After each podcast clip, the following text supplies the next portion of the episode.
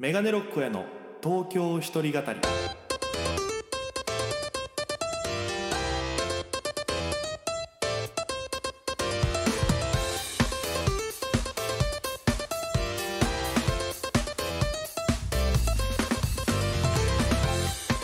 さあ始まりました。メガネロックへの東京一人語り第2回目でございます。お願いします、えーパーソナリティは私、えー東京でピン芸人として活動しております。メガネロック大江でございます。お願いします。さあこの番組はですね、えー大都会東京へ口先一つで乗り込んだ沖縄芸人の一人語りコロナ不況揺れ動く時代それがどうした？メガネロック大家が聞かせる本音のお笑い東京物語が始まります。という感じでお届けする番組なんですけども、まあ、前回ね1回目の放送ありましてで僕もねあのすごい聞きましてもう10回以上聞いてます。えー、そしたらありがたいことにねやっぱその反響もいただきまして、まあ、この番組ねあの皆様からの感想などをメールもしくは、えー、ツイッターのハッシュタグ東京、えー一人はあの独身の独ですねに語ると書いて一人語りっていうのでやってるんですけどもありがたいことにメールはねまだちょっとあの来てなかったんですけどツイッターの方であのいくつか来ていたので、えーご紹介させていただきたいと思いますあそうあとねあのラジオネームみたいな感じであの僕そのまあラジオトークというね別の配信アプリラジオの配信アプリで毎日やってるんですけどもそこではそのリスナーさんたちの総称をメガネっ子と言ってるんですよ。えーあのメガネに娘って書いてメガネっ子っていう風に言ってるんでこちらでもその流れで、まあ、ラジオネームみたいな感じでメガネっ子誰々さんからみたいな感じで、えー紹介していきたいなと思いますのでよろしくお願いいたします、えーメガネっ子のですね米山さんからいただきました。ありがとうございます、えー東京の夜を感じさせるような BGM とメガネロック大家さんの語り口調がとても心地よく癒されます。毎週更新楽しみです、えーパーマさんとのやりとりも楽しみということでいただきました。ありがとうございます。ね心地いいんですって。なんかさこれさあのいただいたの読んでるんですけどなんか自分で読んでて恥ずかしくなるよね。褒められ慣れをあんまりしてないから。えー続きまして、えーラジオラジオっ子じゃないや、メガネっ子、え黒紫さんですね。えーラジオトークとは違うラジオ感楽しいということで。そう、僕のやってる、そのさっき言ったラジオトークは、まあ僕がバイト帰ってきてからとか、うん、お酒を飲みながらっていう、もう本当にゆるい一日の終わりを締めくくる感じの、もうゆるいラジオなんで、まあここのね、この、なんていうのかな、レスポンスがないというか、このラジオトークは、そのツイキャスとか、ね、ああいうなんか、みたいにコメントをね、聞いてる方々が生で書き込めるから、その方たちとやり取りしたりっていう感じのアプリがラジオトークなんですよ。で、これはもう完璧にこう一人でね、ずっと本当に喋っていく一人語りのラジオなんで、またその違いがあるんで、まあ、ここも楽しめるし、ラジオトークも楽しんで聞けるかなと思います。ありがとうございます。えー続きまして、サバシロさんですね。ありがとうございます。メガネっ子でございます。流れ出すように語り出す大家さんの安心の聞き心地。来週ゲストのパーマ大佐さんなんて楽しみすぎるから、まったコーンやってのも、えーいつもの感じで終わったから、また、えー夜2週目聞かないと。とりあえず初めてポッドキャスト使用した、クラウドにいたけど使う機会をありがとうと。最終的にはクラウドの感謝まで込みでというありがとうございます。あのーまあね、今日はそのゲストに後でパーマ大佐さんをえー招いて喋ったトークの音声を聞いていただくんですけども、そのね、またコーンやって僕最後にあの言ってるんですけど、これなんでそのまたコーンやっていう風に言ってるかっていうと、僕はあの沖縄にいた時に、えっと、海南の方にね、昔あの、所作バーというのがありまして、えーまあ音楽好きの店主の所作さんって方がやられてるバーだったんですけど、僕はそんなに、あの、たくさんは行ってるわけじゃないんですけど、その、アウトプットっていうね、あの、ライブハウスの店長の上津さんって方と、えー YouTube 昔やってた時に、所作バーに初めて訪れまして、で、所作さんと一緒にお話ししたりとかっていうのやってたんですよ。で、そういうのがあって、ちょこちょこそこから何回か通うたびに、あの、所作さんがね、あの、お客さんが帰る時に、またねって言ったら、また今夜って言うんですよ。あの、ありがとうございました、また来てねとかじゃなくて、また今夜って言うんですよ。で、なんで言うんですかって聞いたら、明日も来てほしいから、みたいな。うん。どっていうのを聞いて、俺めっちゃいいなと思って。で、今その、所作バーがね、あの、まあ、亡くなっちゃったんですけど、多分、たまにイベントとかでやってんのかな？うん。で、それで、所作バーのその、また今夜が僕の中で結構ずっと残ってたんで、あの、その所作さんに許可はいただいてないんですけど、あの、僕がラジオの終わりに、また今夜って、まあ、またね、その何回でも聞いてほしいなっていう意味を込めて、また今夜っていうふうに言わせていただいてるっていうのが、え理由でございます。はい。あと、最後一個来てますね。えーポッドキャストも、えー、モア、えー間違えた。ポッドキャスト、モアイ仲間にも話うまいから時間長く感じない。来週も楽しみとか評判いいです。ローカル局では聞けない情報やゲストの内容はいつも聞いてる人たちと違って面白い。えーこれお母さんからいただきました。うちのお母さんね、ラジオ大好きなんでね、いつもこの沖縄にいた時とか実家でね、あの、ラジオずっと流れてるんですよ。えーそれこそラジオ沖縄さんもずっと流れててね。で、こうご飯食べながらラジオとかずっと聞いてるんで、結構ね、お母さんが、そういうお母さんが面白いって言ってくれてるってことは、えー多分面白いと思います。謙遜が一かけらもないというですね。えー皆様もこんな感じでお気軽にあの聞いた内容を送ってください。えー改めてメールアドレスが、メガネ69、アットマーク、r 沖縄 .co.jp megane で数字の69アットマーク r okinawa.co.jp となっております。そして、えーハッシュタグはですね、えーツイッターなどで、ハッシュタグ、えー東京で、独身の独に語るで一人語り、漢字4文字東京一人語りとなっております。よろしくお願いいたします。さあ、あ、まあまあ、オープニングトークね、あの、今みたいな感じでメール紹介と、あとちょっと今週あった出来事で喋りますと、あのーこれもね、ラジオの反響になるんですけど、僕あの、前回の放送で、えーまあ、ちょっと僕の編集技術とか、そういうのがなくて、今この撮った音源を、ラジオ機能の千奈さんにお送りして、えー音作ってもらってますっていう話したんですけど、あのツイッターの方に、その1回目の放送終わりぐらいに、えっと、連絡が来まして、ダイレクトメールっていうのでね。それで、あの、来たのが東京で、フリーで、えっと、ラジオディレクターされてる方から連絡が来まして、大城さんって方だったんですけど、あの、届いて、その内容が、えラジオ聞きましたと。え僕東京でディレクターフリーでやってます。で、えっと、大家さんのお手伝いしたいと思い、あの、ご連絡しましたみたいな形で書いてて、うわ、すごいと思って。でもすごいのがこっからで、僕も那覇商業高校出身で、ちょっとだけ FEC にいましたっていう。こんなことあります？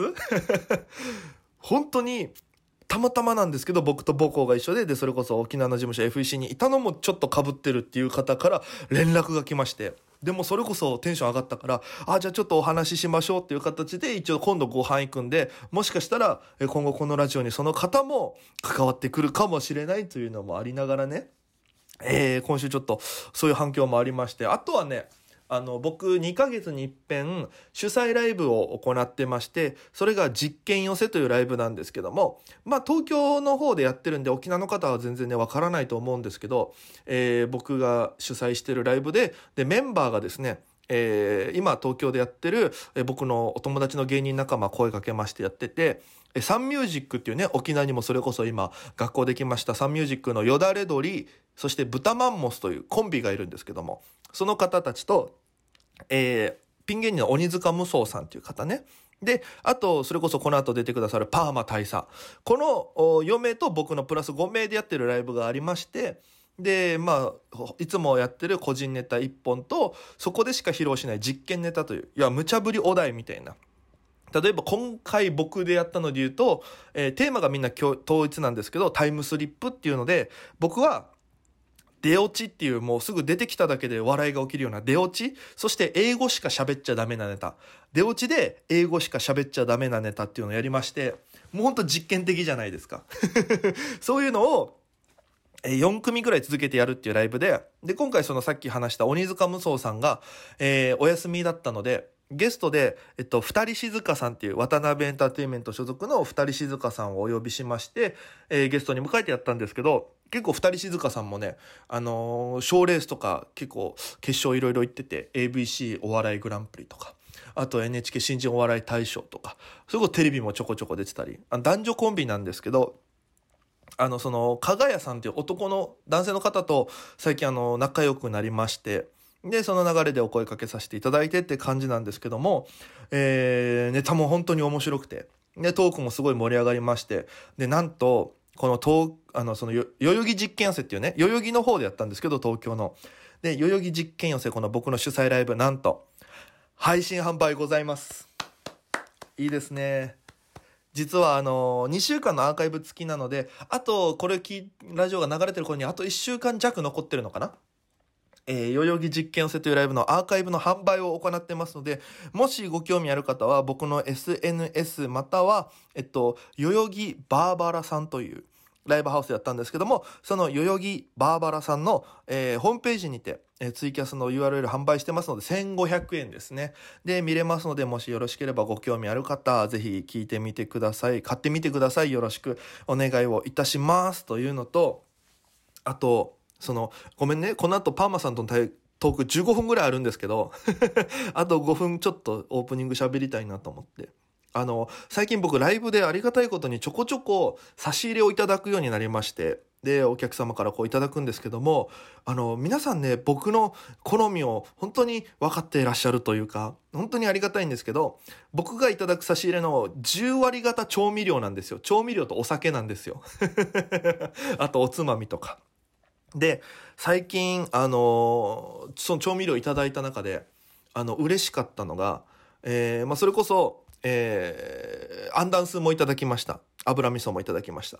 あと、えーマキシマムっていう調味料があるんですけど、あの、胡椒とかね、なんか塩とかいろんなのが調合された完璧な塩梅の、えーめちゃくちゃ美味しいマキシマムかけたら何でも美味しくなるっていう。その調味料も僕がツイッターでこれ買おうか悩んでるって書いたらお客さんが差し入れてくれて、なんかねだったみたいになっちゃったんですけど、それもめちゃくちゃ美味しくて。で、あと、久世福商店ってところの、えっ、と、万能ネギだれと、野菜が食べたくなるタルタルソースっていうのもあって、これもめちゃくちゃ美味しくて。あの、僕それを一気にいただいたものですから、どうしても試したくなって唐揚げ買ったんですよ。ね。あの、唐揚げ弁当4個5ぐらい入ってる。で、それに1個ずつかけて食ったんですけど、やっぱ全部うまかったっすね。久世福商店と、えーマキシマム最高でした。そして何よりもらって一番最近嬉しかったのが、えっと、えっと、お客様で最近沖縄に遊びに行ったって方がいて、で、その方が沖縄行く前に僕のそのラジオトークってアプリでこれいいですよって紹介したりとか、これ欲しいなって言ったのを買ってきてあげるって言ってくれて、で、うわ、嬉しいと思って、僕がお願いしたのが、えっと、うっちん茶のティーパック。そう、東京でなかなか見ないんですよ、うっちん茶。ね。で、うっちん茶のティーパックと、僕、あの、本当に重宝してる山川さんってところがあるんですけど、あの、海産、え、干物？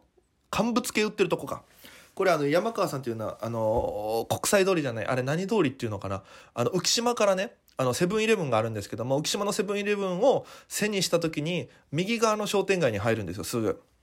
あの、浮島のとこね。したら山川さんってところがあって、そこの魔法の醤油っていう、これ僕のお母さんの友達がやってるんですけど、山川さん。魔法の醤油っていうのがめちゃくちゃ万能でして、酒とかみりんとか全部完璧な割合で調合されてるやつなんで、これ一本で何にでもなるんですよ。だからそれで、えーお肉豚バラに魔法のタレ入れて、えー生姜入れて味の素振ってちょっと一晩寝かしたら、あのーね、生姜焼きにもなるしとかあともうそれ入れるだけできんぴらとか肉じゃがの味付けにもなるしっていうのがあってめっちゃ万能なんです本当に。でそれをこの後出てくださるパーマ大佐さんにプレゼントしたんですよ。これめっちゃいいですよつって。そしたらパーマさんはパーマさんでまたあの人料理上手だから新しいねあのレシピを生み出しててそれが煮卵を作ってたんです。で、これ何かっていうと、山川の醤油入れた後に水で割るんですよ。で、それに卵を入れて漬けるだけで、とんでもなく美味しい味玉ができてたもので、うん、だからちょっとこれもね、あの、気になる方はぜひ山川さんの魔法の醤油、あの、チェックしてみてください。ということで、まあ、今週あったことをババッと喋りましたけども、ここからはですね、えー東京一人語り初のゲスト会となっております。事前録音した、えー僕の10年来の付き合いであります、パーマさんとのですね、トーク聞いていただきたいと思います。ぜひお楽しみにということで、それではどうぞさあ、ということで、メガネロックへの東京一人語りでございます。2回目にしてゲストをお呼びしております。ゲストはこの方です。お願いします。ある日森の中くまさん改めパーマ大佐です。よろしくお願いします。クマさん改めパーマ大佐さんなんですかあくまさん改めだね、さあということでパーマ大佐さんです。よろしくうん、よろお願いします。しくお願いします。やタレンタ芸人のパーマ大佐です。もう初めてのゲストがうん。パーマさんというのはすごい嬉しいですね。いやそう？ありがとうね。いやだってもう、うん。今そのねパマタクからこれを録音させていただいてるわけなんですけど、あんまパーマ大佐の自宅パマタクって言わないだろ。パマタク。うん。いやちょ。パパマタクって言わないし。ちょ待ってよ。いやそれあの木村拓哉さんの自宅改めキムタクじゃないのよ。あそうなんですか、うん木村拓哉さんでキムタクだからさ。パマパーマ大佐の自宅パマタクではない。パマタクじゃないのよ。どうします？あと5分ぐらいこのやり取りやります？やらないです。全部スパッて編集しますからいや本当に僕が、はいはい。その今回始まるにつれてねこの番組が、うん。あの僕は編集機材をなかなかこう難しくてまあ機材がね。機材とかいろいろ技術がないので、うん。パーマさんに教わろうと思っておうおうだって YouTube とかめっちゃやられてますし今。まあね、うん、まあちょっとそのパソコン系というか音響系は若干機材持ってるから。そうなんですよ。だからちょっとこれはもうパーマさんに一回教えてもらいながら、うん。パマタクで録音できたらなと思って。パマタクが耳なじみないんだけどさ。あとこれラジオだから全然ねこれ聞いてるリスナーさんには伝わらないと思うんだけどその両手をさ両方の脇の下にさクロスさせた状態で喋るのやめてもらっていいかな？えなんでですか？なんか手ぶらしてる感じになってるのよ。嫌なのよこれ。手ぶらしてる大家見ながら喋るの。もう手ぶら一人語りですかなんだよ手ぶら一人語りってそんな番組。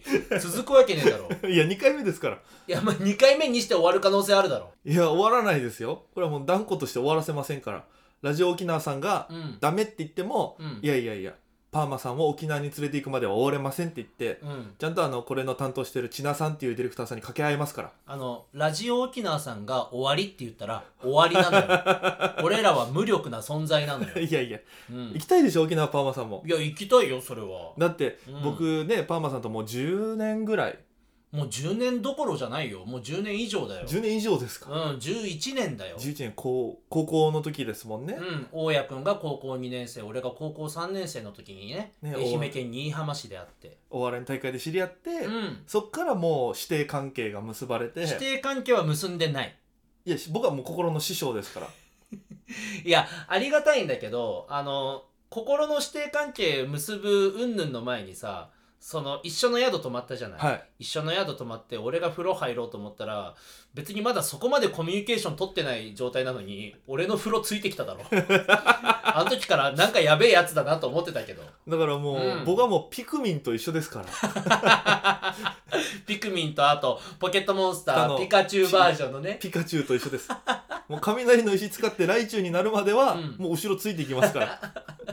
じゃあ俺サトシサトシですか？サトシですもうこの、うん。サトシとピカチュウの始終関係みたいなうん。ところでもうパーマさんにずっとついてくって決めたんで。いやでも本当にそう考えたらそこからの付き合いって長いよねまさか。11年。だからもう、うん。で結構その沖縄にずっといたんで24とか5まで沖縄にいたので、ね。それまでの間でやっぱパーマさん東京でねもう活動されてたから、うん。なかなか会う機会もないなと思ってたんですよ。そうだね確かにね。一回だけ沖縄に来られた時ありましたもんねああはいはい。あの僕、まあ、知らない方のために説明しますとですね僕あの2017年に2週間ほど若干あのニュースにお世話になった時期がありまして あの特に悪いことはしてなかったですしあのなんて言うんでしょう。もう円満解決していることなのでもう時効と言いますか。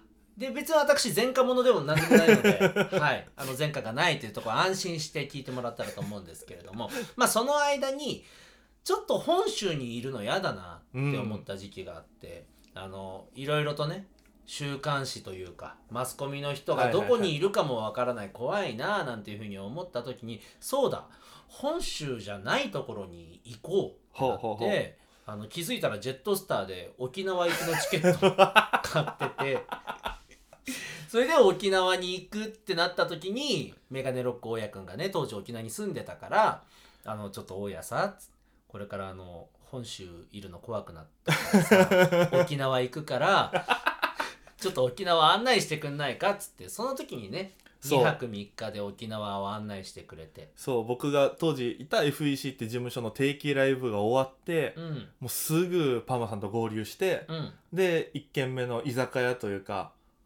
行ったね。行ってご飯もうん。うなんかもうちょっと軽く憔悴してる感じの。あ軽くじゃないよ。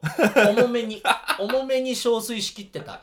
うん。いや憔悴されてるパーマさんをうん。横目に、うん。僕はもう当時何歳だ？もうえパーマさんあれ何歳の時でしたっけ？あの時はね2017年の1月だから23歳だね。23うん。多分22ですよね。大家22かあの時若かったね。もう6年前とかだからもう食べ盛りですよね、うん5年前ね、うん。5年前。もうだから憔悴しきってるパーマさん横にバンバン注文しまして。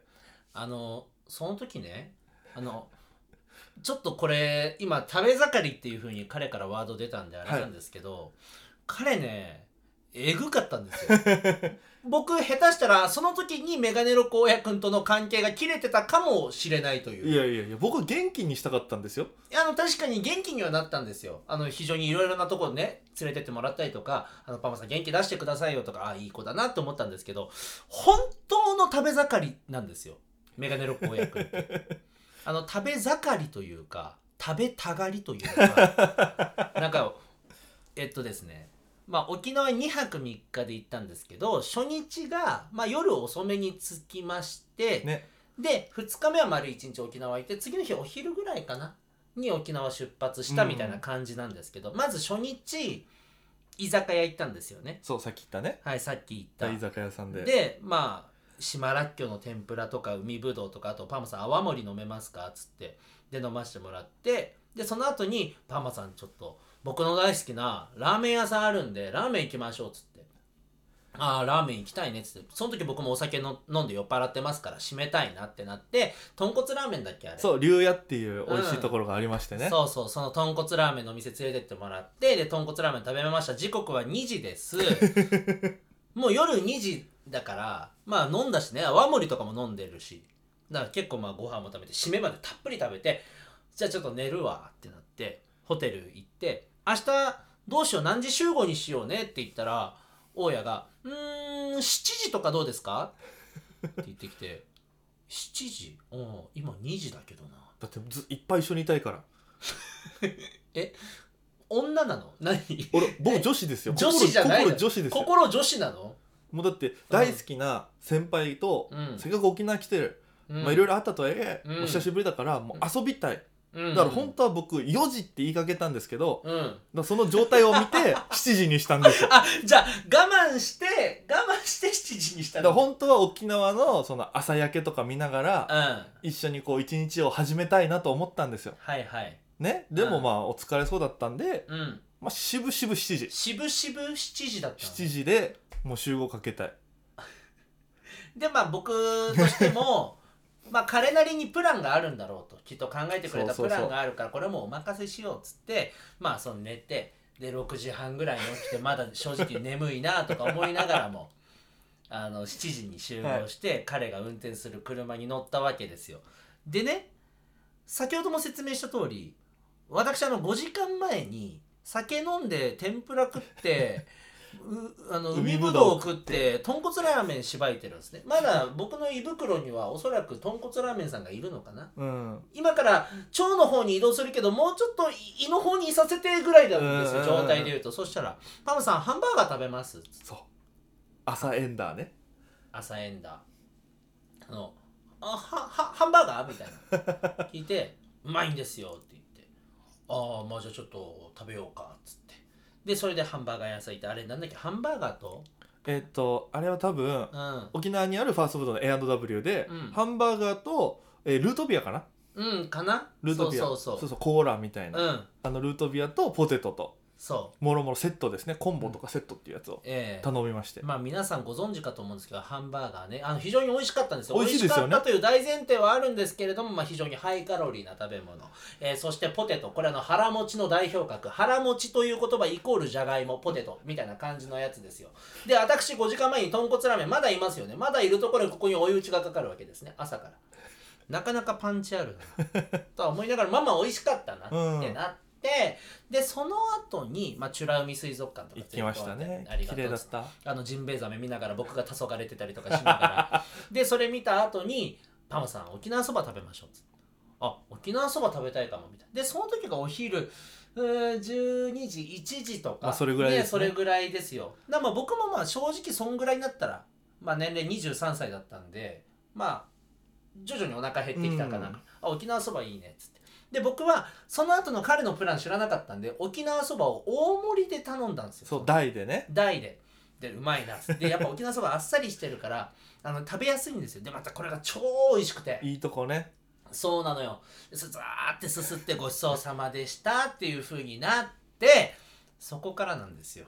帰り道。地獄帰り道。そう帰り道の途中でねまあ首里城も行きましたね。行きました。そうでその首里城行かしてもらってあやっぱ首里城いろいろ歴史あるななんていうふうに思いながらそれ見てたらそしたら大家君が「ママさんタコライス食べましょう」っつって「あタコライスね」っつって。あの確かに沖縄といえばタコライスだなと思ったんですけどまあ皆さん先ほども言いましたけど沖縄そば大行ってるんですよ。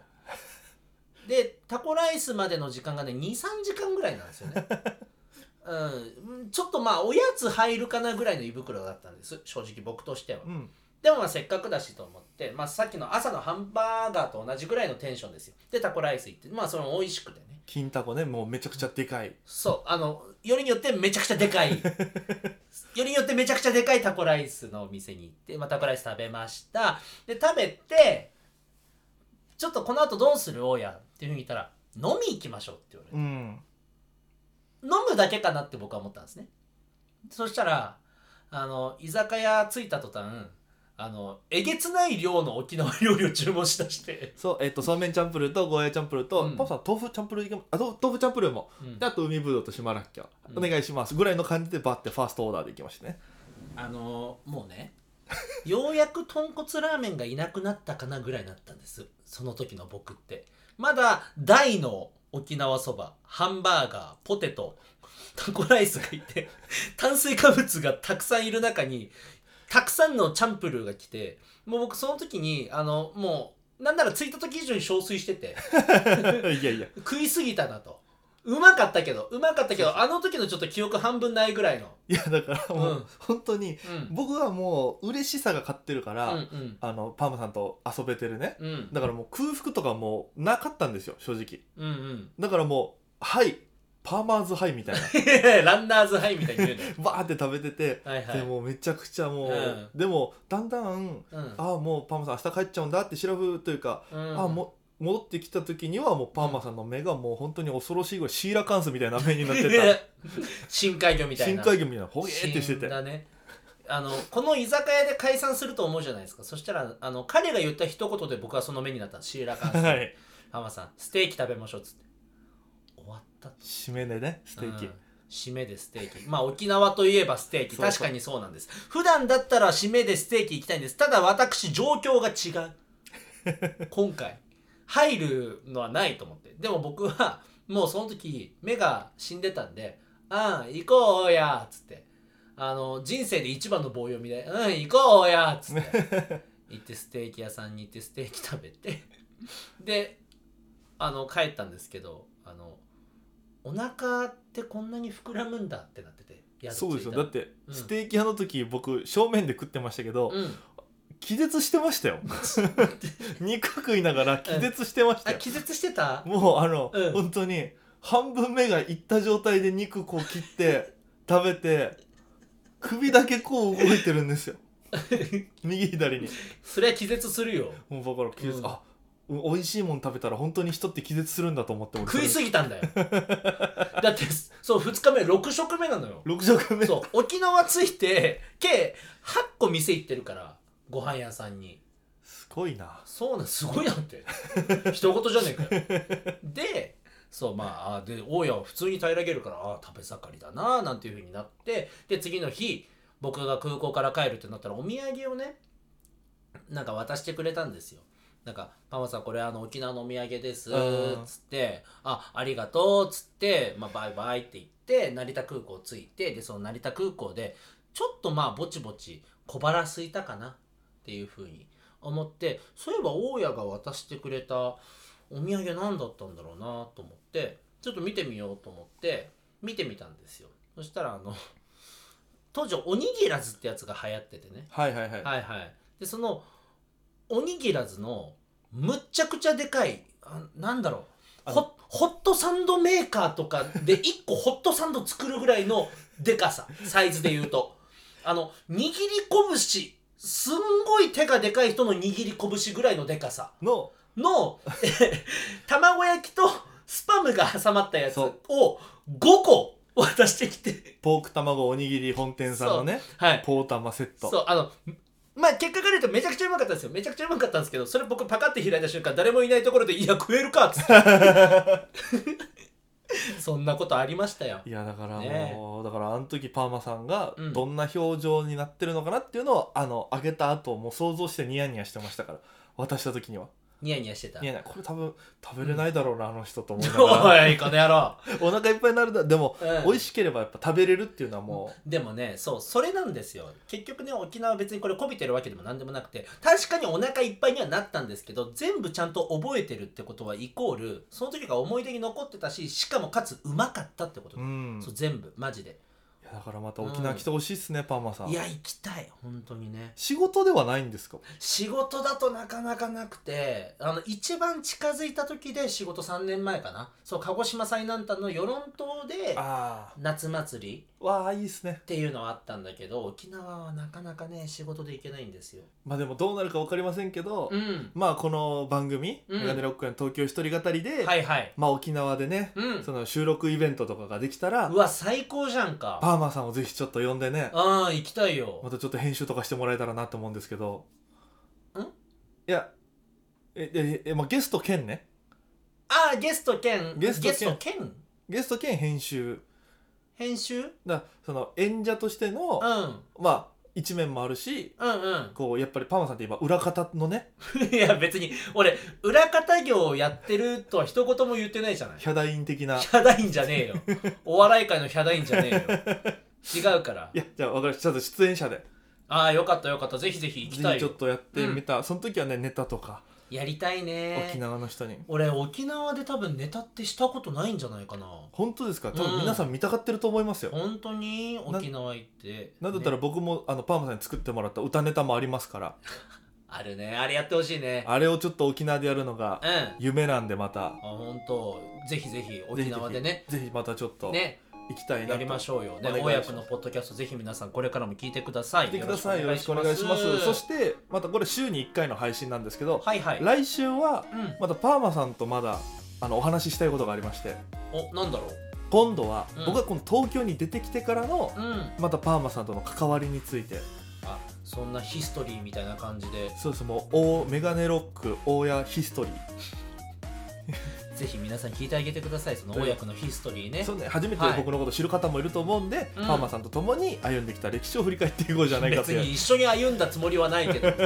ぜひ聞いてください。第3回もよろしくお願いいたします、ということで第2回目のメガネロックの東京一人語りでございました。それではみんな、えーそれではまた。大丈夫か？大丈夫です。大丈夫？それではまた皆さん来週お会いしましょう。それでは皆様また今夜